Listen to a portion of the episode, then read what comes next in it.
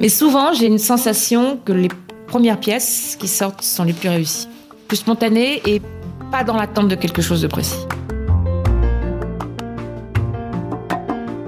Déjà, c'est pas si simple de dire ce qui m'anime dans ce métier-là. La chose qui est sûre, c'est que l'important, c'est la route. Ça n'est pas le résultat.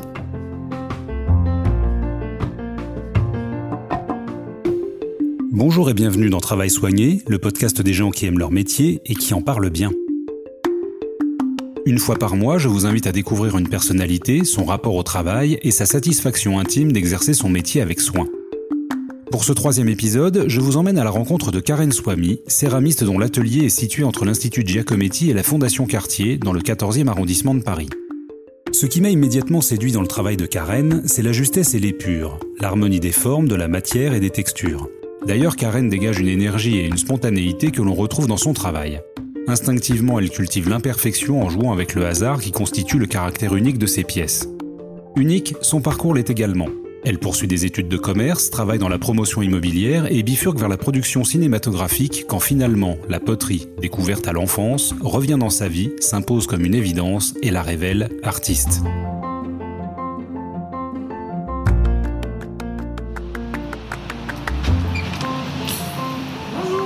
Bonjour Karen.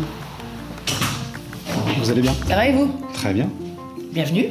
Merci. Dans mon atelier euh, boutique, showroom, euh, un peu tout. Enfin, une, une boutique euh, sale ou un atelier propre, comme on veut. Voilà, on a une belle vue sur, euh, sur la rue, sur un petit bout du, du jardin Saint-Vincent-de-Paul. Et voilà, j'ai une belle lumière pour travailler. Le tour est ici. Là, il y a un espace de vitrine où on peut à la fois me voir travailler et voir des pièces aussi qui sont exposées. C'est vraiment comme un showroom.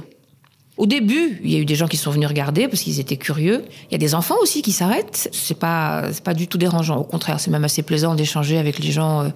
Là où il y a un petit peu plus de monde maintenant, c'est avec la nouvelle proximité euh, dont je me réjouis de l'Institut Giacometti, qui fait qu'il y a beaucoup plus de passages dans cette rue qu'il n'y avait euh, antérieurement. En rendant son atelier visible et accessible à tous, Karen a fait le choix de montrer le geste au public dans un cadre minimaliste.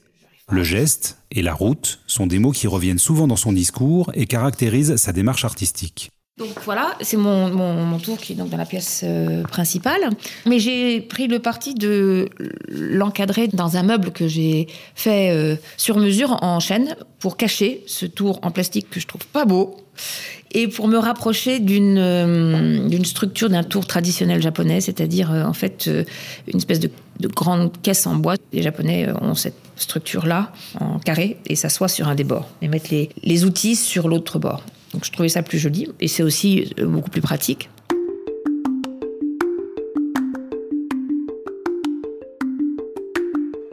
Pour tourner, il y a ça qui est une, espèce de spatule pour retirer la pièce du tour, l'aiguille du potier qui est importante, il y a une estèque en métal ou une estèque en bois. Moi j'aime bien travailler avec une estèque en métal, ce qui m'aide à donner la forme. Une éponge. Hop, la voilà. Et puis, ce que je vais pas vous montrer parce que c'est pas là, mais voilà, un seau d'eau. Voilà, et on tourne avec ça. J'adore les outils, je trouve ça super beau. Et puis en fait, euh, j'utilise que ça. Donc j'ai plein d'outils, mais en fait, j'utilise que ça. Alors parfois, non, non, parfois si, pour faire des trucs, euh, on essaie d'être un peu ingénieux. Mon angle de vue, mon prisme dans la vie, c'est euh, à quoi ça pourrait servir pour faire de la céramique. Je suis toujours au rayon sous-sol du BHV. euh, voilà, et tout peut être détourné pour être un outil. Normalement, pour tournaser, c'est-à-dire pour sculpter la pièce, on utilise des objets comme ça, des mirettes. Moi, j'utilise des grandes barres métalliques, soit des scies à métaux, soit des, choses qui n'ont rien à voir avec, euh, avec ça. Après, pour faire des empreintes, tout est possible. Voilà, après, on peut prendre des tissus pour faire des empreintes, des dentelles, euh, des boutons. Enfin, voilà, après, euh, l'art de l'empreinte, euh, c'est infini, on va dire. Ouais. Si les œuvres de Karen sont aussi évidentes aujourd'hui, c'est en grande partie parce qu'elle a su suivre son instinct et remettre en cause ce qu'il aurait été facile de tenir pour acquis. En fait, j'ai commencé la poterie comme les enfants commencent à 400, 4 ans, 5 ans, à mettre les mains dans la terre, etc. J'aimais bien ça. J'ai continué longtemps. Je dis ça jusqu'à l'âge de jeune adulte, euh, mais je ne tournais pas à l'époque. Puis après, la vie m'a emmenée ailleurs. Et j'ai recommencé il y a une petite dizaine d'années, euh, presque par hasard, J'ai repris des cours de céramique et puis j'ai passé un CAP de, de, tourneur à distance, que j'ai installé un, un four dans mon et un tour dans mon bureau et je faisais ça à mes heures perdues. Puis mes heures perdues sont devenues mes heures de travail, donc je faisais les deux en même temps. Il m'arrivait de répondre à des, pas de faire des, des, des, rendez-vous téléphoniques les mains dans la terre sans que mon interlocuteur le sache. Euh, et puis après, euh, j'ai commencé à avoir des commandes, beaucoup de commandes. Et puis à un moment, il a fallu que je choisisse entre les deux métiers. Et j'ai choisi la céramique pour mon plus grand bonheur, voilà. Donc c'est euh, professionnellement un nouveau métier, mais c'est une ancienne passion, on va dire. Euh, j'ai appris des trucs toute seule, parfois en allant chez des céramistes qui organisent des workshops, euh, et puis en faisant. C'est aussi l'art des gammes, comme le piano. Donc pour en faire, il faut en faire. et pour savoir en faire, il faut en faire beaucoup. Voilà. Au vu de ce parcours atypique, j'ai voulu savoir si Karen avait abordé le travail de la même manière dans ses différents métiers. Évidemment, c'est extrêmement différent. Après, la façon dont on aborde le travail, euh, en tant que tel, je ne pourrais pas répondre très spontanément, dans la mesure où euh, j'ai toujours beaucoup travaillé, donc que ce soit la terre ou autre chose, que je suis perfectionniste, que ce soit dans la terre ou dans d'autres domaines. Euh, voilà, par exemple, ça, ce sont des qualités ou des défauts que je retrouve dans l'exercice de mes différents métiers. Après, c'est pas du tout la même chose. On s'expose toujours un peu, mais là, c'est la première fois que je me positionne comme artiste et que je montre mes tripes, on va dire. Donc, ça n'a absolument rien à voir. En tout cas, moi, j'ai vécu ces métiers-là, qui est aussi un métier de passion, comme étant plutôt des métiers de projet, c'est-à-dire, euh, c'est là où on retrouve la même chose dans la céramique, c'est on part d'une masse de terre et puis on obtient un vase à la fin. On part de rien, euh, c'est-à-dire euh, une idée dans la tête d'un scénariste ou d'un metteur en scène, et puis à la fin, on arrive à une heure et demie de divertissement. En ce sens, ce sont des choses comparables. Ce sont des métiers de fabrication. Et pareil, quand j'étais dans l'immobilier avant, j'étais aussi dans un métier de fabrication. Ça, c'est le dénominateur commun. Après, je pourrais dire que l'immense différence, c'est qu'effectivement, je m'expose moi, donc une partie de moi, et puis je suis toute seule. Ça ne veut pas dire qu'on arrive à, vivre de la céramique en étant seul. Ça, ça n'existe pas. Il faut des gens pour la vendre, il faut des gens pour l'aimer, il faut. Voilà. Mais dans le processus de fabrication, je suis seule. Alors que quand on, on est producteur, dans le processus de fabrication d'un film, on est tout sauf seul. Et en fait, le job est de coordonner toutes ces forces y compris dans la promotion immobilière d'ailleurs. Il y a plus probablement de proximité entre la production de long métrage et la promotion immobilière qu'entre la fabrication de céramique et la production de long métrage.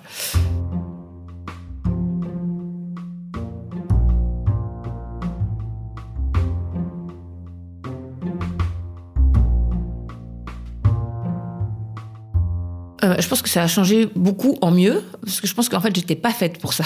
Donc, pendant une vingtaine d'années, euh, je me suis contrainte à quelque chose qui n'était pas dans ma nature. Ça a relâché une certaine pression en ce qui me concerne. Je vais assez vite, de façon générale. Donc, et un des problèmes que j'avais dans la gestion d'équipe, c'était un problème de rythme. Donc là, j'ai plus ce problème de rythme. Y a le rythme de la Terre, mais qui est beaucoup plus fort que finalement le rythme des autres, parce que des autres, on peut essayer d'espérer ou d'exiger qu'ils s'adaptent au vôtre. La Terre, elle ne s'adapte pas au vôtre. Donc euh, c'est à vous de vous adapter à elle. C'est beaucoup plus confortable, en réalité. Et puis, euh, si ça fonctionne pas, euh, finalement, les leviers pour moi sont plus simples, même s'ils restent complexes. Je vous invite maintenant à découvrir le travail de Karen au plus près de ses mains, à seulement quelques centimètres du tour sur lequel elle va finir une pièce.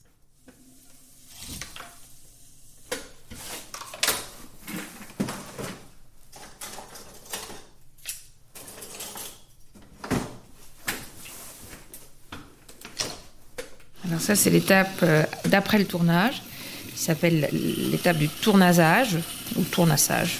Je n'ai jamais tiré au clair euh, la façon dont on devait le dire, qui est la phase où on termine la pièce qu'on a ébauchée au tournage en retirant de la matière, en grattant et en donnant une forme, en tendant une forme, on va dire. Donc c'est euh, une phase que moi j'aime particulièrement, c'est celle où on va un peu sculpter, on retire de la matière, on ne fait qu'en retirer, et on parfait la forme en en retirant. Voilà, ça se fait sur le tour, avec des outils, les mirettes coupantes. Euh, moi j'utilise une scie à métaux aussi, qui n'est pas totalement dédiée à la céramique, mais qui peut être euh, bien utile. Voilà. J'ai tourné préalablement ce qu'on appelle un, un mandrin qui est euh, une masse de terre qui va venir accueillir la pièce que j'ai ébauchée. Donc c'est comme un, cône vide au centre du tour sur lequel on va poser la, pièce à tournaser et qui va euh, l'empêcher de partir avec la force centrifuge du tour. Voilà.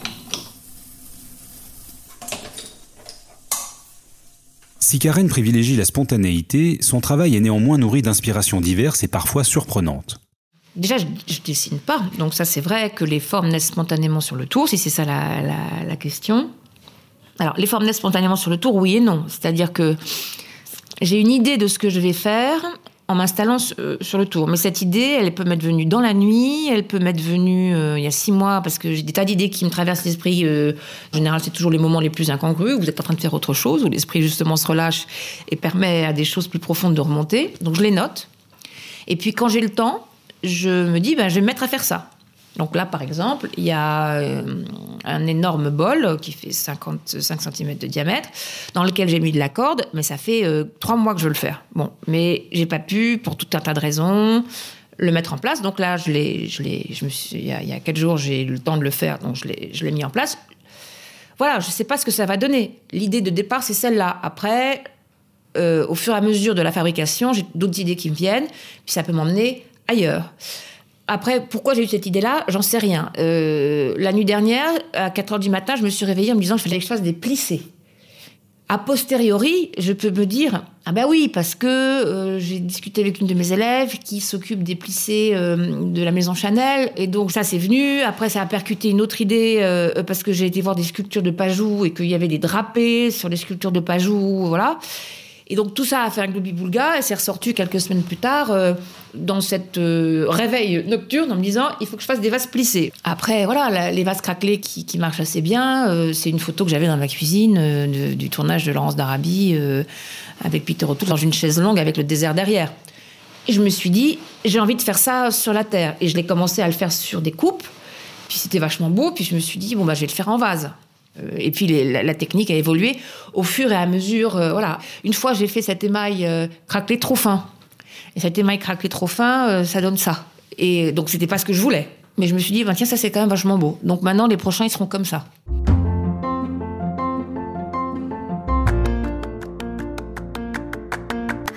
Je donne des, des- impulsions, des directions, mais c'est mon meilleur sparring partner, le hasard. Mais il faut pas ne compter que sur lui. Je pense qu'il faut avoir une intention ferme et voir ce que ça donne. Et puis si ça vous emmène ailleurs, il faut être suffisamment ouvert, ce que je suis pas toujours, pour le considérer comme tel. Et souvent, quand j'obtiens pas ce que je veux, c'est-à-dire quand même euh, trois fois sur quatre, parce que la Terre est quand même un, un- un médium très contraignant, d'abord je suis en colère. D'abord je me dis ah non c'est pas du tout ce que je voulais, c'est pas du tout ça, c'est horrible. Et au début je cassais. Et puis, grâce à quelques stagiaires avisés qui me disent Oh, casse pas, mets-le de côté, on verra plus tard. Et maintenant, je mets toujours de côté, je re- regarde deux, trois semaines après. Et maintenant, trois fois sur quatre, je suis contente de ce nouveau résultat et je l'exploite. Il y a cependant une dichotomie à laquelle Karen doit fréquemment se confronter. Après avoir mis au point un procédé, il s'agit de le reproduire pour constituer une série d'œuvres, voire de répondre à des commandes. La difficulté consiste alors à conjuguer le travail de l'artiste à celui de l'artisan. Ah oui, ça, je peux tout à fait revenir sur quelque chose que j'ai déjà fait. Euh, ce ne sera pas la même chose. Parce que je pense qu'une euh, pièce, elle est le produit d'un instant donné. Donc ce ne sera pas la même chose. Euh, ça pourrait être la même recette de rouge, ça pourrait être la même courbe de température, ce ne sera pas la même chose. Je ne m'interdis pas de le faire. Est-ce que je le fais vraiment?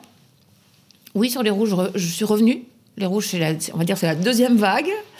La première, elle était surtout dans la découverte d'une couleur très précise. Et la deuxième vague, elle est sur un autre travail. Alors, c'est toujours le même rouge, c'est toujours la même courbe de cuisson. Vous allez trouver que c'est très ténu comme euh, variation, mais pour moi, elle a, un sens. Je travaille sur les gouttes. Donc, euh, on va dire les vases rouges, la première génération, ils ont un bord euh, parfait. Et les vases rouges de la deuxième génération, ils sont plus imparfaits, en tout cas pour un œil, on va dire, néophyte. Mais pour moi, ils sont beaucoup plus difficiles parce que je travaille sur l'épaisseur de l'émail en trop qui va goûter assez, mais pas trop. Donc, euh, en termes de maîtrise de cuisson, c'est un peu plus compliqué. Mais ça donne pour moi un caractère plus vivant à la pièce et c'est aussi un nouveau jeu avec l'imperfection. Au début, je tournais beaucoup de porcelaine blanche, pure, simple, un tout petit peu sous cuite qui donnait une, apparence de, poudre. Puis là, je me suis complètement lassée de ça et je suis pas sûre d'y retourner.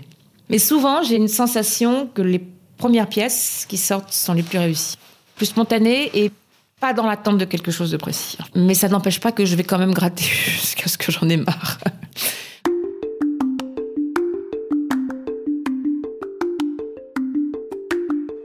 Moi, je suis pas la manufacture de Sèvres, donc j'ai pas des process ultra balisés. Donc, euh, si j'ai une commande d'une pièce précise, ce qui m'arrive vraiment très peu, il euh, va falloir que j'en fasse quatre pareils pour être sûr de livrer en temps, en heure, etc. Ensuite, ça, c'est vraiment pour le coup, euh, j'ai beaucoup réfléchi sur le travail de l'artiste, le travail de l'artisan. On est beaucoup plus dans le travail de l'artisan. Là, il n'y a pas beaucoup d'intuition et de transcendance, euh, tout le mérite mis à part. Hein. en tout cas, je suis meilleur artiste que je suis un artisan. C'est-à-dire que copier mes propres pièces, je sais le faire, mais je trouve qu'il manque beaucoup d'âme dans les copies. Je ne pense pas que c'est une, soit une question de main, je pense que c'est une question d'instant. Réellement. Vous avez assisté au travail sur le tour, il est temps d'aborder la question décisive de la cuisson, moment où l'artiste doit lâcher prise dans tous les sens du terme. Vous voici maintenant à quelques pas du four, au moment de découvrir les dernières pièces produites par Karen. Vous savez, il y a une alchimie qui se passe chez le céramiste, c'est la cuisson où il faut tout lâcher parce que de toute façon, à 1000, 1200, 1300 degrés, on ne peut plus faire grand-chose. Alors si, on peut jouer sur la courbe de température, ce que je fais rajouter de l'air, enlever de l'air. Euh, mais bon, on est quand même très loin de, l'intervention de la main, en fait. Après, c'est vraiment soit le calcul que je ne fais pas, soit l'intuition, qui est plus mon mode opératoire.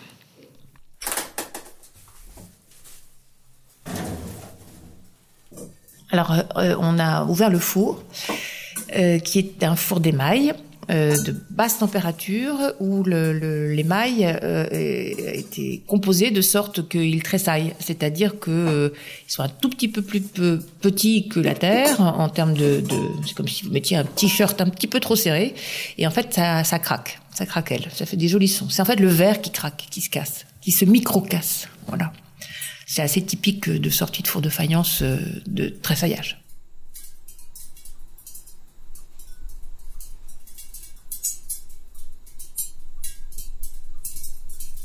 Alors ça va s'atténuer là. Euh, plus ça va se mettre à température ambiante, moins ça va chanter, mais ça peut chanter encore euh, dans trois jours. De temps en temps, on peut entendre encore un son d'un ajustement en fait de l'émail sur la terre.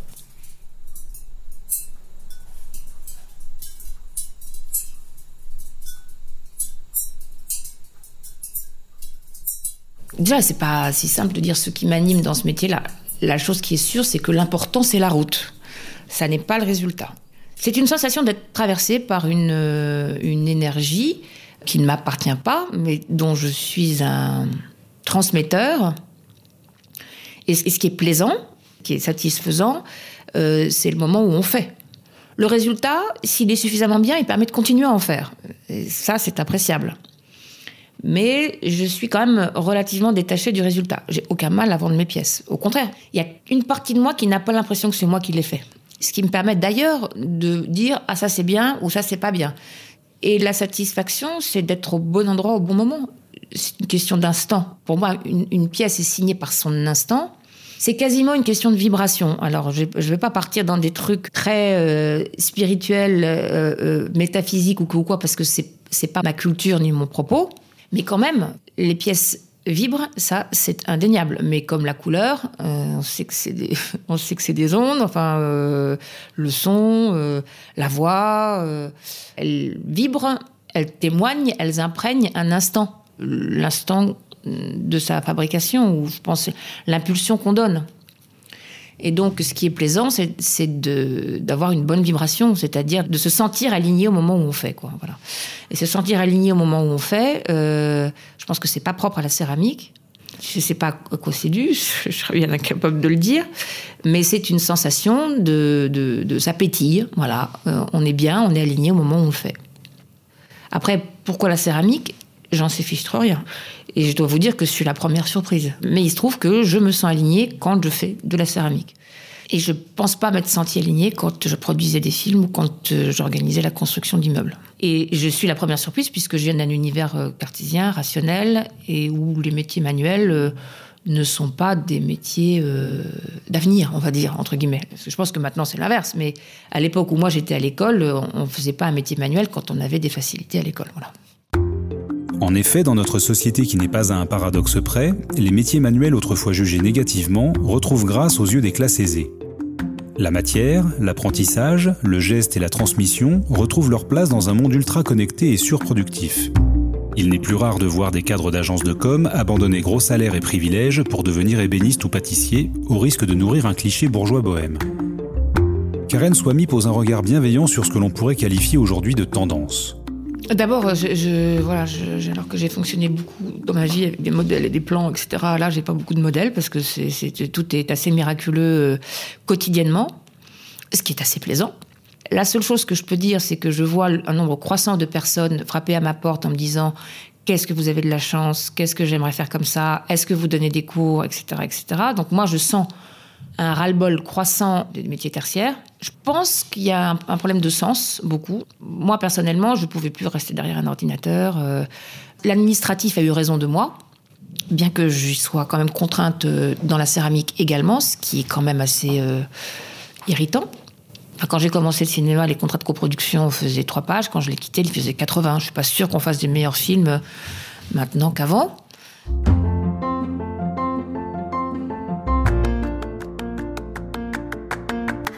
Moi, je me dis que plus il y a d'écrans, plus il y a de réseaux sociaux, plus il y aura de céramistes. Il y a beaucoup d'offres. Euh, moi, j'en suis ravie. Je, crois euh, peut-être naïvement qu'il y a de la place pour tout le monde, justement parce qu'on travaille sur une unicité et que c'est une question de vibration. Et voilà. Alors après, quand il y a beaucoup d'offres, je pense aussi que les gens ne euh, sont pas crétins et que, comme dans le cinéma, les gens savent reconnaître la qualité. À chacun sa façon, et, c'est ça qu'on vient chercher dans les pièces uniques. C'est une vibration. Chacun la sienne.